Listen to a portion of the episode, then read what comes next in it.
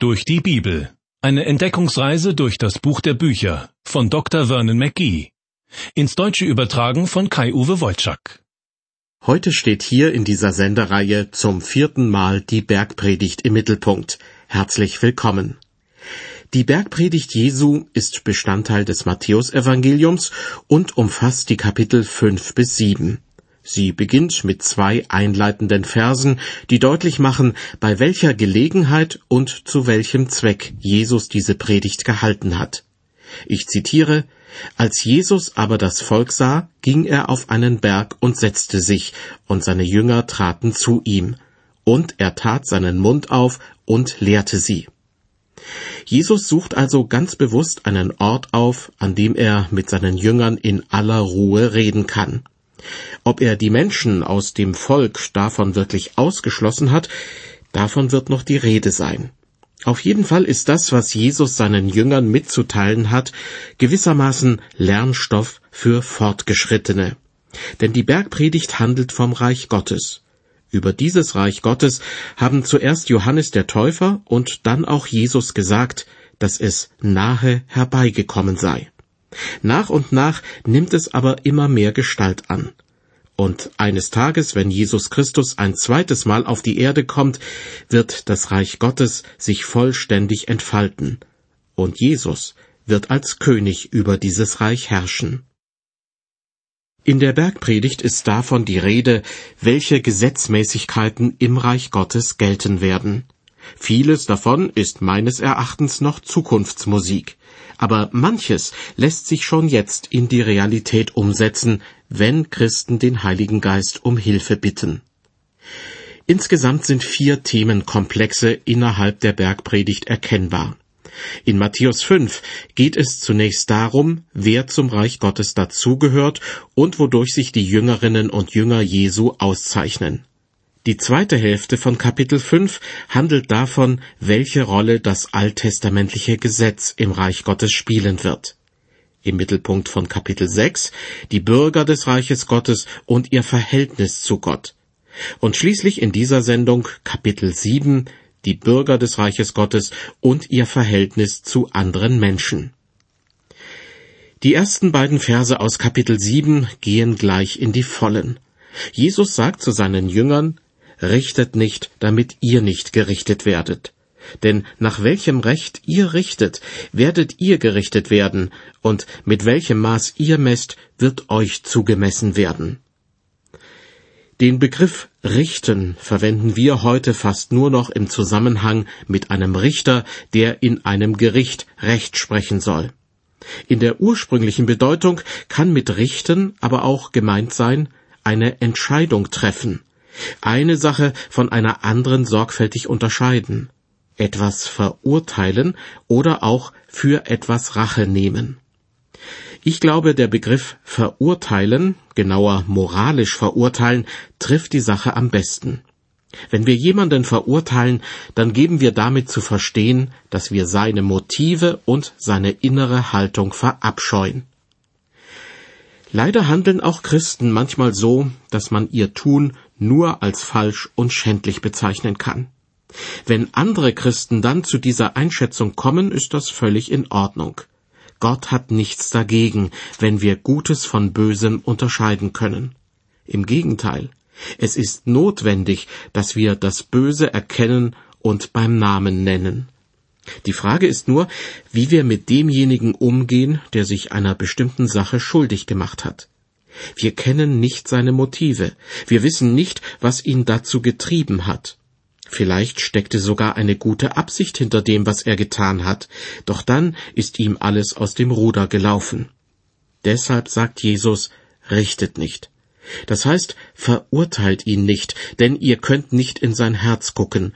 Seid barmherzig zu eurem Glaubensbruder oder eurer Glaubensschwester. Wer strenge Maßstäbe an andere anlegt, wird auch selbst von anderen hart an die Kandare genommen. Das ist meiner Meinung nach in Vers 2 gemeint. Nach welchem Recht ihr richtet, werdet ihr gerichtet werden, und mit welchem Maß ihr messt, wird euch zugemessen werden.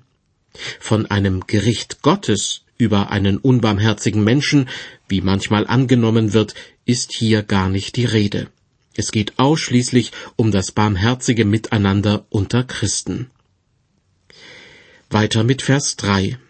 Jesus spricht, Was siehst du aber den Splitter in deines Bruders Auge und nimmst nicht wahr den Balken in deinem Auge? Der Balken im eigenen Auge, das ist die Neigung, den anderen unbarmherzig zu kritisieren und zu verurteilen.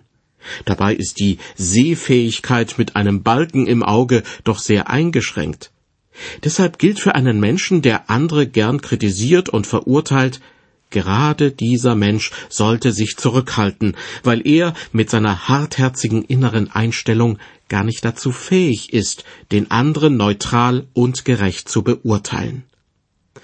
Jesus führt diesen bildlichen Vergleich noch weiter aus und stellt die Frage, Verse 4 und 5, oder wie kannst du sagen zu deinem Bruder, Halt, ich will dir den Splitter aus deinem Auge ziehen, und siehe, ein Balken ist in deinem Auge. Du Heuchler, zieh zuerst den Balken aus deinem Auge, danach sieh zu, wie du den Splitter aus deines Bruders Auge ziehst. Jesus warnt also davor, andere Menschen vorschnell zu beurteilen und zu verurteilen. Doch nur wenige Verse weiter sagt er dann ausdrücklich zu seinen Jüngern, an ihren Früchten sollt ihr sie erkennen. Beides hat also Gültigkeit und fordert deshalb von uns eine Menge Disziplin. Wir sollen offenbar mit klarem Verstand beurteilen, was ein anderer Mensch macht. Aber wenn er etwas Falsches tut, sollen wir ihn dafür nicht verurteilen. Der Theologe James McGinley hat es einmal so ausgedrückt. Als Christ bin ich kein Richter, sondern nur ein Fruchtkontrolleur. Tja, und die Lizenz zum Früchte kontrollieren, die haben wir tatsächlich als Christen. Mit Vers 6 kommen wir zu einer Aussage, die scheinbar alles in Frage stellt, was ich eben gesagt habe. Denn in ungewöhnlich scharfen Worten fordert Jesus seine Jünger auf, Ihr sollt das Heilige nicht den Hunden geben, und eure Perlen sollt ihr nicht vor die Säue werfen, damit die sie nicht zertreten mit ihren Füßen und sich umwenden und euch zerreißen. Als erstes fällt uns jetzt die Aufgabe zu, darüber nachzudenken, wer mit den Hunden und den Säuen gemeint sein könnte. Denn vierbeinige Tiere sind damit garantiert nicht gemeint, sondern gewisse Zweibeiner. Doch in dem Augenblick, indem wir eine Zuordnung treffen, sind wir schon wieder beim Richten, beim Verurteilen. Und das sollen wir doch eigentlich bleiben lassen. Nun, es geht hier ja nicht um irgendein Fehlverhalten eines Menschen, das ihn zu einem Hund oder einem Schwein im übertragenen Sinn macht, sondern dieser Mensch ist offenbar bereit, das Heilige mit Füßen zu treten. Und deshalb sollen wir ihm das Heilige nicht vor die Füße werfen. Ich möchte Ihnen von einem Vorfall berichten, bei dem ein Christ genau das erlebt hat. Als Reaktion darauf hat er einfach geschwiegen, um das Heilige, in diesem Fall das Wort Gottes, niemandem vor die Füße zu werfen. Dieser Mann, ein Freund von mir, wurde im US-Bundesstaat Tennessee als Abgeordneter ins Parlament gewählt. Er war Alkoholiker, hat sich irgendwann dem christlichen Glauben zugewendet und ist nach und nach von seiner Sucht frei geworden. Die anderen Parlamentarier wussten von seinem Alkoholproblem und erfuhren dann irgendwann, dass er religiös geworden sei, wie sie es ausdrückten. Bei der nächsten gemeinsamen Sitzung fühlte er sich wie ein Außenseiter. Er spürte die neugierigen Blicke der anderen, aber niemand wagte ihn anzusprechen. Als alle Platz genommen hatten, hob einer von seinen Kollegen die Hand und sagte, ich stelle den Antrag, dass unser lieber Freund, der heilige XY, uns zunächst mal ein Grußwort seines Herrn überbringt. Fast alle fingen an zu lachen. Es war eine wirklich beschämende Situation. Aber der Mann, über den sie sich lustig machten, stand auf und sagte mit fester Stimme Tut mir leid, aber die Grußworte müssen heute ausfallen denn mein Herr hat mir gesagt, dass ich keine Perlen vor die Säue werfen soll. Tja, diese Worte haben gesessen. Nie wieder hat sich jemand über ihn lustig gemacht. Ich hoffe, dieses Erlebnis macht deutlich, was Jesus mit den Hunden und Säuen gemeint haben könnte. In diesem Fall haben sich die Verhältnisse später sogar zum Guten verändert. Aber in dieser einen bestimmten Situation haben einige Leute ein Benehmen an den Tag gelegt, dass jedes fromme Wort fehl am Platze gewesen wäre. In diesem Moment waren sie es einfach nicht wert, dass man ihnen das Evangelium vor die Füße wirft. Im Alltag ist es allerdings nicht immer leicht, die richtige Entscheidung zu treffen, wie man sich als Christ verhalten soll. Wir sollen andere nicht richten, sagt Jesus, aber beobachten, was für Früchte sie hervorbringen. Und manchmal sollen wir eben auch darüber entscheiden, ob sie sich so benehmen, dass selbst Jesus sie mit gewissen Vierbeinern vergleichen und ihnen die Botschaft des Evangeliums vorenthalten würde. Was tun, wenn wir in so einer Entscheidungssituation mit unserem Latein am Ende sind? Die nächsten beiden Verse aus der Bergpredigt liefern die Antwort. Erstmal beten. Ich lese aus Matthäus 7, die Verse 7 und 8. Jesus rät seinen Jüngern, Bittet, so wird euch gegeben, suchet, so werdet ihr finden, klopfet an, so wird euch aufgetan. Denn wer da bittet, der empfängt, und wer da sucht, der findet, und wer da anklopft, dem wird aufgetan. Bitten, suchen, anklopfen. Daran halte ich mich, wenn ich ratlos bin, wie ich mit Menschen umgehen soll, die nichts vom christlichen Glauben wissen und vielleicht auch nichts wissen wollen. Das heißt, ich bitte Gott um Rat, klopfe bei ihm an, bitte um Wegweisung. Denn oft bekomme ich es mit ganz unterschiedlichen Menschen zu tun, mit Reichen und Armen, mit Höflichen und Rücksichtslosen, mit Hochmütigen und Bescheidenen. Manche möchten mit mir über den Glauben sprechen oder brauchen Hilfe. Als Christ möchte ich für ihre Anliegen offen sein und ihnen mein Herz öffnen. Aber es gibt auch andere, die bringen mich in Bedrängnis oder wollen, dass ich an meinem Glauben zu zweifeln beginne. Mehr als zwanzig Jahre lang war ich Pastor in einer riesigen Großstadtgemeinde, die manchmal auch sehr zwielichtige Gestalten anzog. Morgens auf der halbstündigen Autofahrt zum Gemeindezentrum habe ich deshalb regelmäßig dafür gebetet, dass Gott mir zeigen möge, wie ich mit den Leuten umgehen soll, denen ich im Laufe des Tages begegne. Viele waren darunter, die einfach nur Hilfe brauchten. Aber ohne Übertreibung gab es auch manche, bei denen man aufpassen musste, dass sie einem nicht plötzlich ein Messer in den Rücken stoßen. Sie glauben ja gar nicht, wie oft ich während meiner Zeit in dieser Großstadtgemeinde von fremden Leuten hinters Licht geführt wurde. Die unmöglichsten Geschichten wurden mir manchmal aufgetischt, um eine Notlage vorzutäuschen und eine Zuwendung aus der Gemeindekasse zu bekommen. Zurück zur Bergpredigt, zum Bibeltext aus Matthäus 7. Vielleicht hat es Sie überrascht, dass ich die Verse 6, 7 und 8 so sehr miteinander in Verbindung gebracht habe. Also den Vers über die Hunde und Säue und die beiden Verse, die vom Bitten handeln. Auf jeden Fall ist es eine Überlegung wert, ob wir nicht viel mehr für unsere zwischenmenschlichen Begegnungen beten sollten.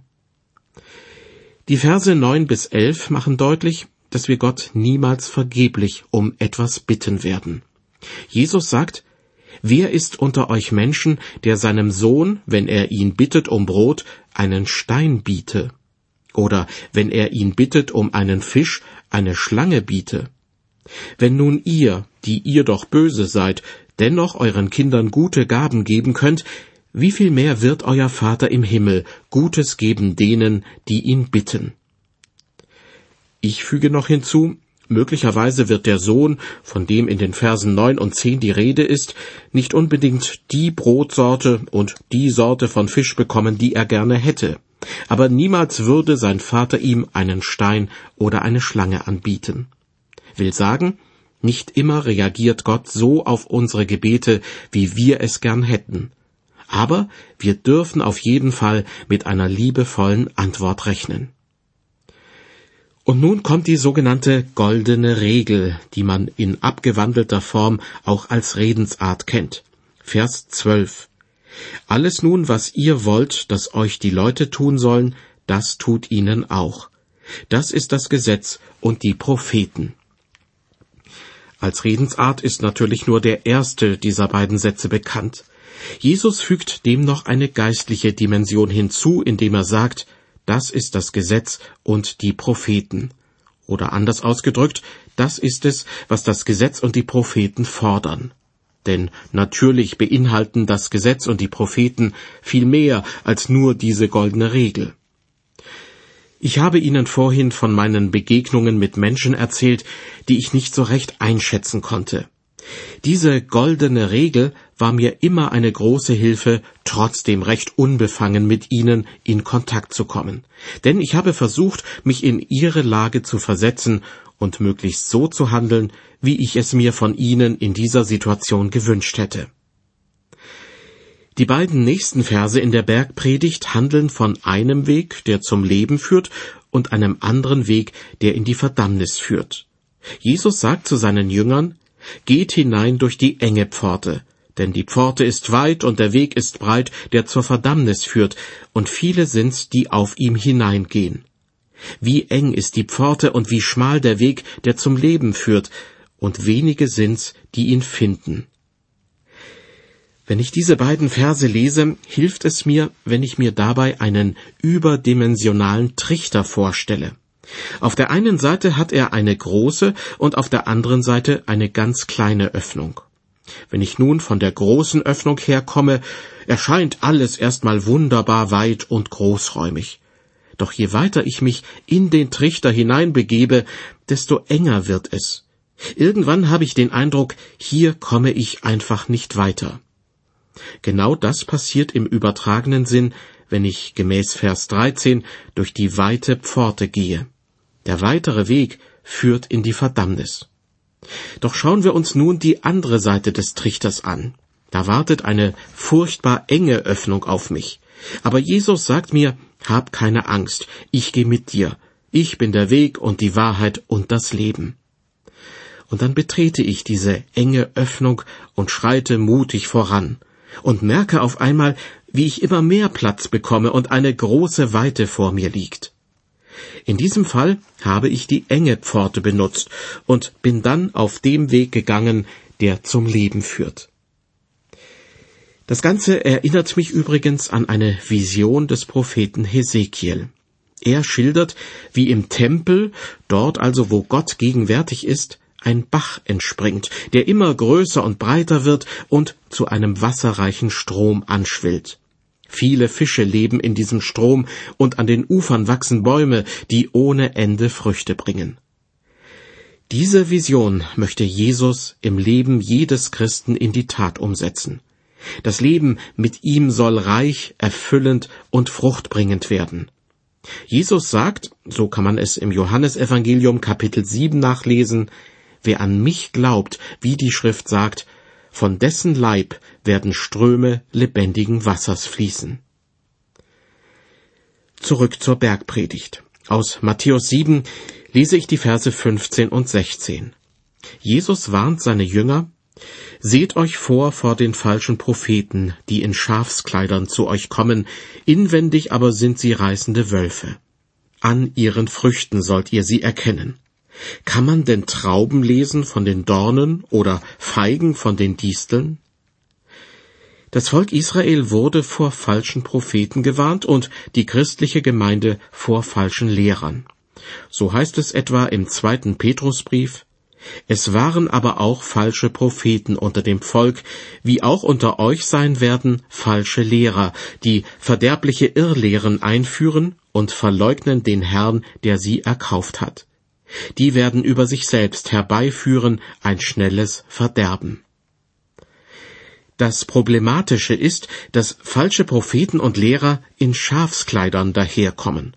Das heißt, sie geben sich harmlos und sind nicht leicht als Wölfe zu erkennen. Des Weiteren fügt Jesus hinzu, Matthäus 7, Vers 21, es werden nicht alle, die zu mir sagen, Herr, Herr, in das Himmelreich kommen, sondern die den Willen tun meines Vaters im Himmel. Den Willen Gottes zu tun ist nicht einfach. Davon war schon in den beiden vorigen Sendungen die Rede. Da habe ich immer wieder darauf hingewiesen, dass wir weder die zehn Gebote noch die teilweise verschärften Gebote aus der Bergpredigt einhalten können. Wenn wir es mit Gewalt versuchen, werden wir möglicherweise auch zu denen gehören, die lautstark Herr, Herr rufen. Letztendlich kommt es aber darauf an, dass wir die Erlösung durch Jesus Christus annehmen. Er springt für uns in die Bresche, wo wir nur hilflos auf unser Versagen blicken könnten. Weiter ab Vers 22. Jesus sagt, es werden viele zu mir sagen an jenem Tage, Herr, Herr, haben wir nicht in deinem Namen geweissagt? Haben wir nicht in deinem Namen böse Geister ausgetrieben? Haben wir nicht in deinem Namen viele Wunder getan? Dann werde ich ihnen bekennen, ich habe euch nie gekannt, weicht von mir, ihr Übeltäter. Jesus spricht hier von jenem Tage. Ich vermute, dass damit die Zeit der großen Trübsal gemeint ist, die vor dem tausendjährigen Friedensreich Gottes über die Menschen kommen wird. Menschen in der heutigen Zeit, die sich für ein Leben mit Jesus entscheiden, müssen also keine Angst haben, zu denen zu gehören, die Jesus mit den Worten abweisen wird, weicht von mir, ihr Übeltäter. Und dennoch enthalten die eben gelesenen Verse auch eine Warnung an uns. Denn auch in manchen christlichen Gemeinden gibt es Menschen, die, wie sie behaupten, im Namen Gottes Weissagen und Wunder tun. Kann sein, dass sie recht haben. Es kann aber auch sein, dass sie sich wie Wölfe im Schafspelz in die Gemeinde eingeschlichen haben. Es gilt also, auf der Hut zu sein und sie nach ihren Früchten, die sie hervorbringen, zu beurteilen. Wenn ein Mensch den Entschluss fasst, Jesus Christus nachzufolgen, dann ist fortan Jesus das Fundament seines Lebens. Was Jesus in seiner Bergpredigt zu diesem Thema gesagt hat, steht in Matthäus 7 in den Versen 24 bis 27. Jesus spricht, Darum, wer diese meine Rede hört und tut sie, der gleicht einem klugen Mann, der sein Haus auf Fels baute. Als nun ein Platzregen fiel und die Wasser kamen und die Winde wehten und stießen an das Haus, fiel es doch nicht ein, denn es war auf Fels gegründet. Und wer diese meine Rede hört und tut sie nicht, der gleicht einem törichten Mann, der sein Haus auf Sand baute. Als nun ein Platzregen fiel und die Wasser kamen und die Winde wehten und stießen an das Haus, da fiel es ein und sein Fall war groß. Sein Haus, sprich sein Lebenshaus auf Sand zu bauen, das ist keine gute Idee. Wer sich allein auf sein eigenes Können, seine Herkunft, seine Ausbildung oder auf seinen Wohlstand verlässt, wird eines Tages erleben, dass sein Lebenshaus wie ein Kartenhaus zusammenstürzt. Denn alles, was ein Mensch vorzuweisen hat, reicht nicht aus, um vor Gott bestehen zu können. Allein Jesus ist das geeignete Fundament, auf dem ein Lebenshaus einen festen Halt findet. Mit Vers 27 haben wir bereits das Ende der Bergpredigt erreicht.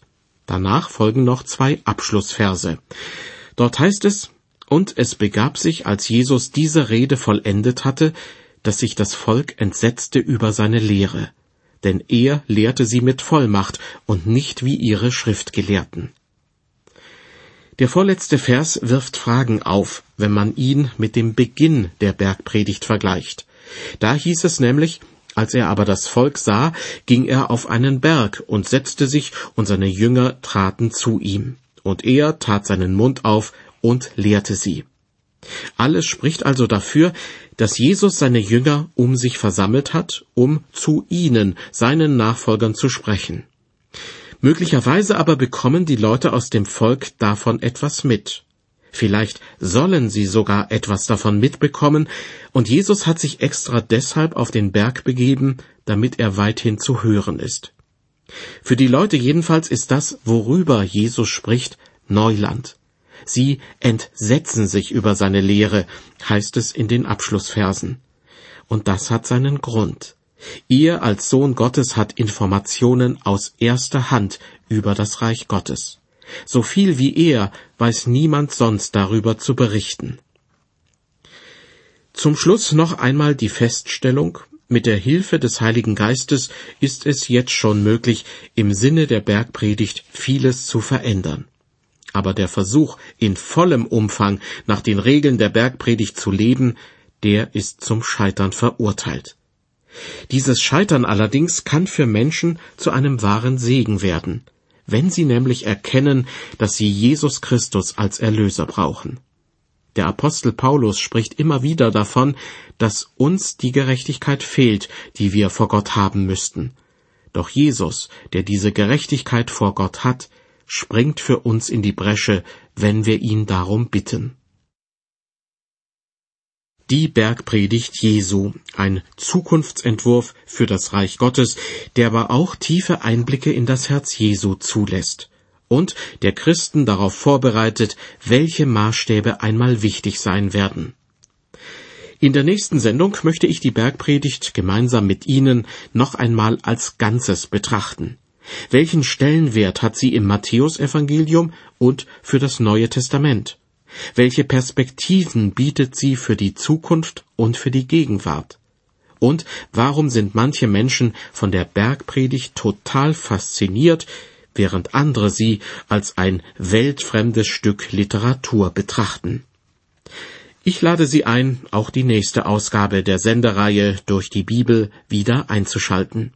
Auf Wiederhören und Gottes Segen mit Ihnen.